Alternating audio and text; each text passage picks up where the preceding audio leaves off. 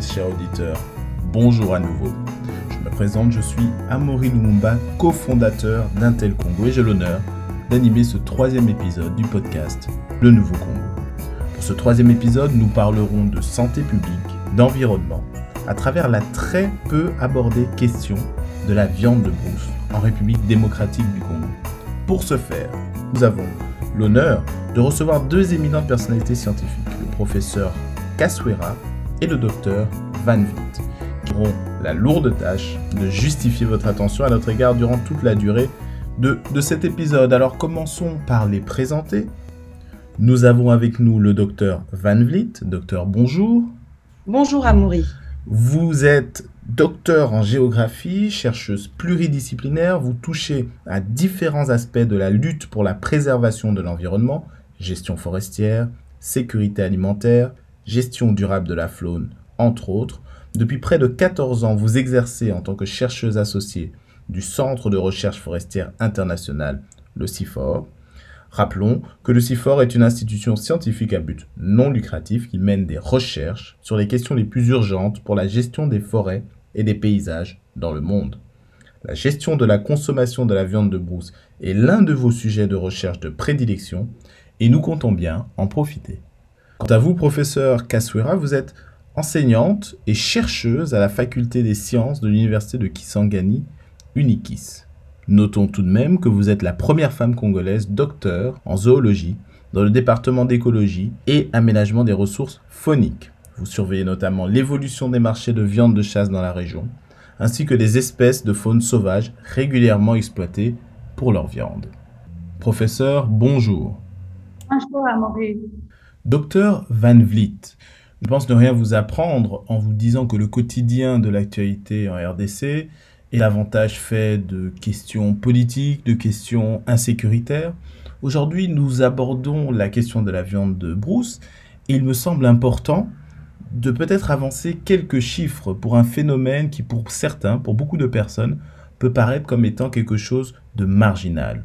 Quelle est la véritable ampleur de la question de la viande de brousse en RDC en République démocratique du Congo, la viande de brousse est une ressource alimentaire très importante, non seulement en milieu rural, mais aussi en, en milieu urbain. Et c'est pour ça qu'on constate des quantités assez significatives de viande de brousse qui sont vendues sur les marchés. Par exemple, à Kisangani, en 2009, nous avions enregistré près de 900 tonnes de gibier vendues en une année, ce qui est significatif. En 2016, nous avions fait une deuxième évaluation et nous avions estimé les ventes de gibier à 300 tonnes de viande de brousse, mais seulement euh, dans le marché central. Et ce qui se passe aujourd'hui à Kisangani, c'est qu'il y a de nombreux nouveaux marchés qui se créent et la viande de brousse est vendue aussi dans ces marchés. Donc la diminution que l'on a constatée n'est pas forcément due à une diminution de la vente de gibier, mais simplement le fait qu'elle est vendue maintenant non seulement au marché central, mais aussi dans les marchés satellites de Kisangani. D'accord, 900 tonnes, on se rend un peu mieux compte de l'ampleur du phénomène et je vais me tourner vers le professeur Kasura. Quelles sont les raisons de la popularité de cette viande en RDC D'abord, c'est lié aux habitudes alimentaires. Si depuis le jeune âge, les gens avaient l'habitude de consommer la viande de chasse. Une fois adultes, ils ont besoin de retrouver ces saveurs-là. Et en deuxième lieu, cela est dû au fait que c'est une viande en 100% bio, riche en protéines de bonne qualité. Ça se digère très facilement.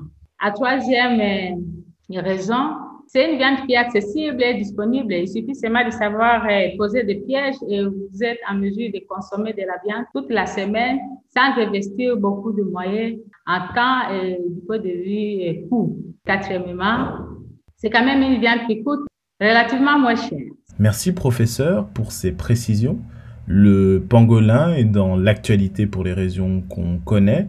Mais y a-t-il d'autres animaux qui appartiennent à cette catégorie de viande de brousse? Voilà. La viande de brousse, la viande de chasse ou le gibier représente la viande issue de la faune sauvage, excepté donc la viande des fermes, la viande des abattoirs, la viande issue des domaines agro Donc, tout ce que vous avez comme singe, ongulé, carnivore, tout ce que vous avez comme rongeur, tout ce que vous avez comme suidé, hein, font partie de la viande de brousse, sauf les poissons et les insectes. Très bien. Mais alors, docteur Van Vliet, on nous parle ici d'une viande bio, d'une viande protéinée, bonne pour la santé, mais régulièrement, lorsqu'elle est abordée dans les médias, on nous parle davantage de trafic de viande de brousse, un trafic qui est régulièrement pointé du doigt. Mais pourquoi parler de trafic alors qu'il s'agit d'un aliment largement consommé en RDC, selon les chiffres que vous nous avez avancés?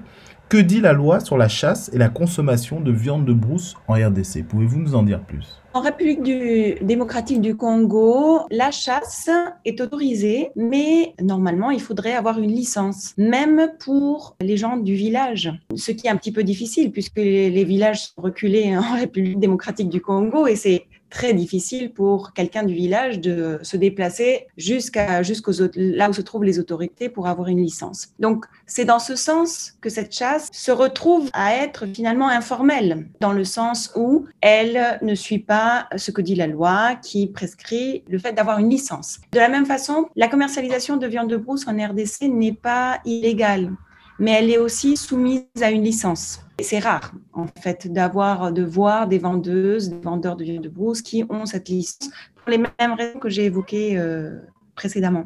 Une autre chose qu'il faut savoir, c'est qu'en RDC, en fonction des provinces, il y a des saisons de chasse.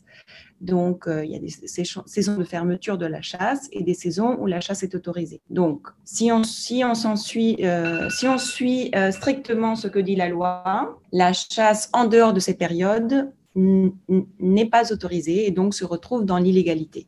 Merci docteur pour ces précisions sur le cadre légal.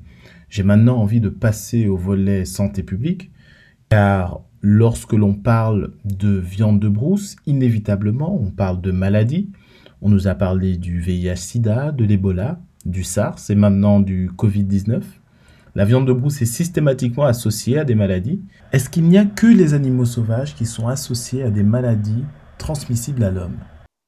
Tous les animaux peuvent transmettre des maladies aux humains. Les vaches, les poules, les porcs sont tous des animaux qui peuvent transmettre des maladies à l'homme. Donc, il ne faut pas qu'on se focalise uniquement sur la viande de brousse tous les animaux peuvent transmettre des maladies à l'homme. Simplement, les dernières pandémies, c'est-à-dire les maladies dont l'origine se trouve sur les animaux sauvages et qui ont été transmises à l'humain, mais qui en plus se sont répandues dans une grande partie du monde, par exemple Ebola ou euh, le VIH-Sida, etc., on pense, il faut être, être très prudent, on pense, l'hypothèse principale, et il existe des éléments pour pour le démontrer, disons, ont leur origine dans les animaux sauvages. Très bien. Nous comprenons donc que finalement, les interactions entre les hommes et les animaux ont produit des maladies depuis la nuit des temps. Mais que véritablement, c'est les interactions entre les animaux sauvages et les humains qui produisent les pandémies les plus graves, les plus sévères. Concernant le mode de transmission, est-ce que vous pouvez nous en dire plus Concrètement, comment les choses se passent? Ce n'est pas forcément en consommant ces animaux que la transmission de l'animal à l'humain peut se faire. Dans l'histoire des, maladies, que l'on appelle zoonose, c'est le terme qu'on utilise pour parler des maladies qui sont transmises des animaux à l'homme. Ces zoonoses peuvent se transmettre à travers tout type de contact entre les animaux et l'homme. Les risques de transmission pour ce qui concerne la viande de brousse sont surtout au niveau du chasseur, puisque lui, il est en contact avec l'animal euh, qui, saigne, disons, et les vendeuses de, de, viande de brousse lorsque ces viandes sont vendues, euh, lorsqu'elles ne sont pas encore fumées. Très bien, on comprend donc que des maladies peuvent être transmises à travers des fluides comme le sang, hein, notamment lors de la manipulation des carcasses fraîches, que ce soit par les chasseurs ou les vendeurs. Mais qu'en est-il des risques liés aux mauvaises conditions de transport et de la conservation des viandes? Quand la viande commence à voyager de très longues distances, c'est là, c'est dans, dans ce transport-là que la viande risque de se pourrir, les conditions de transport, les conditions de vente ne sont pas excellentes.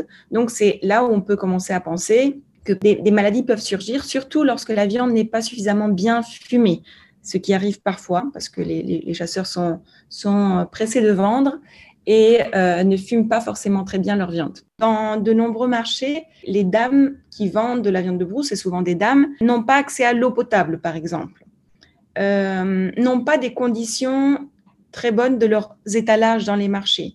Donc, elles sont obligées de, de, stocker les viandes dans des mauvaises conditions. Les étalages ne, ne, sont pas en de bonnes conditions. Il n'y a pas accès à l'eau. Donc, par exemple, dans euh, elles ne peuvent pas laver leurs ustensiles régulièrement et euh, elles ne peuvent pas finalement travailler dans, des conditions qui font que la viande soit bonne pour la, bonne pour la consommation. Merci pour ces précisions. Je pense qu'il était important de mystifier certaines fake news quant à la manière dont ces maladies sont transmises. Merci pour ces précisions. Professeur Casuera, on a parlé donc d'une viande qui est bonne pour la santé, d'une viande protéinée, on peut comprendre sa popularité.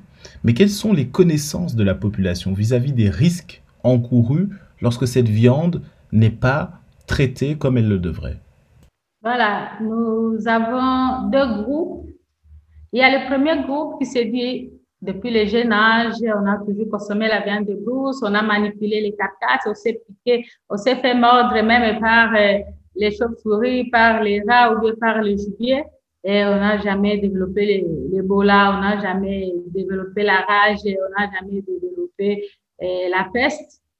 Et ça, ce sont les conséquences du, du modernisme, ça, ce sont les conséquences du changement climatique, et non, ça, c'est la colère de Dieu. Donc, il y en a qui sont comme ça catégoriques et qui ne veulent pas croire à ce qu'il y a un problème de santé publique.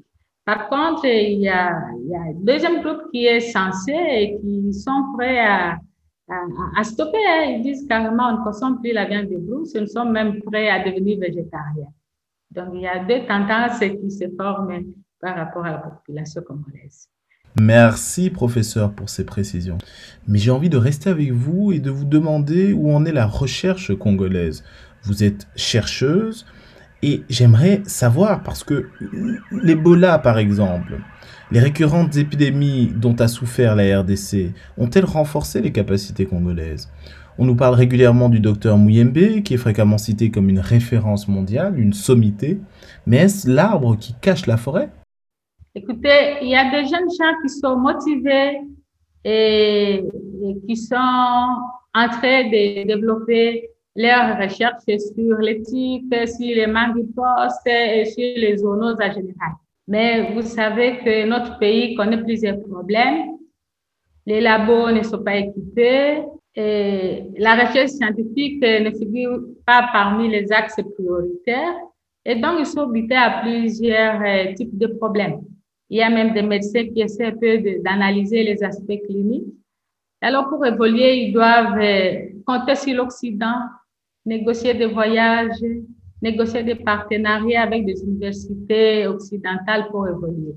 Et vous voyez, même avec les COVID, il faut envoyer tous les échantillons à Kinshasa, que ce soit pour Ebola, que ce soit pour le COVID. C'est un problème qui se pose, mais il y a des jeunes gens, il y a des chefs de travaux, il y a des doctorants qui, qui sont là-dedans, mais qui sont butés par ce problème-là. Il faut faire le séquençage, nos labos ne sont pas équipés. En RDC, c'est impossible, c'est difficile.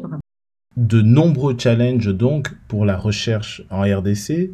Nous avons jusqu'ici vu l'ampleur du phénomène, nous avons vu les risques. J'aimerais maintenant parler d'environnement.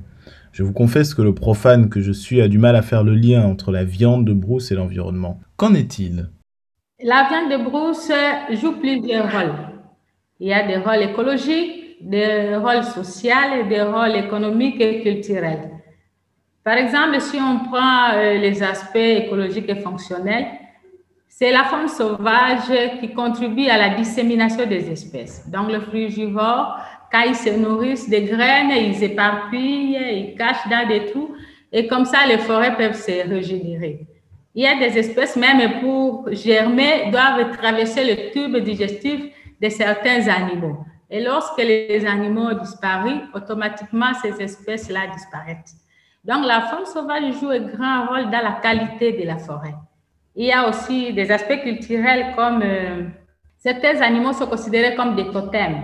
Hein. donc, euh, vous arrivez chez certaines ethnies, ils vous disent les grands singes représentent les ancêtres.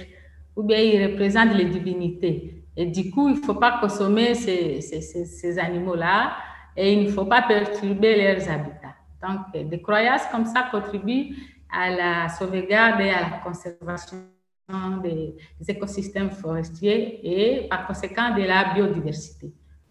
Merci, je pense qu'on a bien compris les challenges en termes de biodiversité, de culture, de médecine traditionnelle notamment. Professeur Kassuera, vous n'êtes pas sans savoir qu'en avril dernier, un certain nombre d'organisations invitaient urgemment les États à aller dans le sens d'une interdiction totale de la viande de brousse. Comment évaluez-vous le réalisme d'un tel discours? Est-ce pour vous bien raisonnable?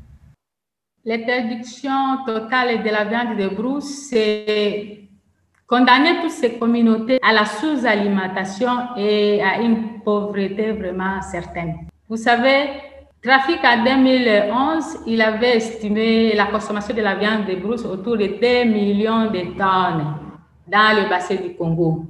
Et on avait dit que si on supprimait la viande de brousse, il faudra compenser cette quantité avec le bœuf, c'est-à-dire déboiser des étendues équivalentes à la superficie de la RDC. Et vous réalisez ce que ça, ça signifie en termes de coûts à terme d'impact sur le plan changement climatique. Donc, interdire la consommation de la viande de brousse, c'est créer encore des problèmes de sous-alimentation, c'est condamner ces communautés qui dépendent des ressources naturelles à la pauvreté, à la misère la plus noire. Merci professeur. Nous retenons qu'il est sans doute dangereux pour la sécurité alimentaire des Congolais d'interdire totalement la consommation de la viande de brousse. Ici, dans ce podcast, nous avons l'habitude de demander à nos invités de faire des recommandations sur les problématiques qu'ils posent. Et je vais me tourner vers vous, docteur Van Vliet. Quels mécanismes peuvent être mis en place pour éviter que de nouvelles pandémies ne trouvent leur origine dans la viande de brousse selon vous? Réduire les chaînes de commercialisation, c'est important parce que cela permet de s'assurer que localement, les gens ont suffisamment de viande pour manger et qu'en ville, surtout dans des villes qui sont de plus en plus grandes, les gens aient de plus en plus de choix différents pour manger autre chose. Ça ne veut pas dire arrêter complètement la vente de viande de brousse, mais c'est proposer aux gens qui habitent en ville d'autres sources de protéines de telle sorte à ce qu'ils ne soient pas dépendants de la viande de brousse. Si on peut encourager cette tendance dans les grandes villes à donner euh, accès à d'autres sources de protéines dont on peut mieux contrôler tous les aspects sanitaires, il me semble aussi important d'avoir, de mettre en place des, euh, meilleures pratiques en termes de, conditions de vente, de conditions de conservation, de conditions de transport de la viande de brousse, de telle sorte à ce qu'elle ne perde pas ces qualités, euh, ces qualités-là et qu'elle ne soit pas mauvaise pour la consommation. Euh, se protéger lorsqu'on coupe du gibier frais, être conscient que certaines maladies sont transmises par ces fluides. Donc, je pense qu'informer la population sur ça sans forcément utiliser la peur comme moyen. La peur peut créer aussi des réticences. Et, ensuite, peut-être, vient, vient, il faut évidemment que tout ce processus-là soit appuyé, par des politiques et des lois qui aillent dans ce sens. Il faut que, que le, au niveau légal, des régulations soient mises en place en termes de, de, de santé publique liées à la viande de brousse. Euh, mais que ces lois soient inspirées des conditions locales et appuient les, appuient les processus pour offrir des opportunités pour une filière viande de brousse qui est déjà légale au Congo, qui est déjà réglementée à travers un système de licence et qui peut être un peu mieux organisée de telle sorte à ce qu'elle soit d'un côté durable, mais aussi qu'elle continue à être bonne pour la santé, ce qui est vraiment l'objectif en fait. Professeur Casuera, vous voulez peut-être rajouter quelque chose? Moi, j'aimerais recommander par rapport à la sécurité alimentaire que les scientifiques puissent travailler en collaboration avec les services de renseignement, les agents de santé et le service de l'État, hein, que tout le monde puisse partager les formations. Puisque quand on a les formations, on peut sensibiliser les communautés, hein, puisqu'on dit vaut mieux prévenir que guérir. Et je pense que la sensibilisation doit jouer un grand rôle dans cette lutte contre la survie. Merci docteur pour ces éclaircissements, pour ces recommandations. Nous espérons que ces échanges auront permis de dédiaboliser la viande de brousse, une viande que l'on retiendra bonne, riche en protéines, accessible et dont il ne faut absolument pas restreindre la consommation, mais plutôt encourager un encadrement de la loi et des pratiques autour de la consommation de cette viande, qui peut être un vecteur de maladie lorsqu'elle est mal encadrée. Nous avons également vu l'impact environnemental considérable que la surconsommation de cette viande pouvait avoir sur la biodiversité. En guise de recommandation, nous retiendrons qu'il faut respecter les cycles de chasse, sensibiliser au transport et à la consommation de la viande, ainsi que aller vers toujours plus de diversification des sources de protéines, notamment dans les zones rurales. À très bientôt pour un nouvel épisode du Nouveau Congo.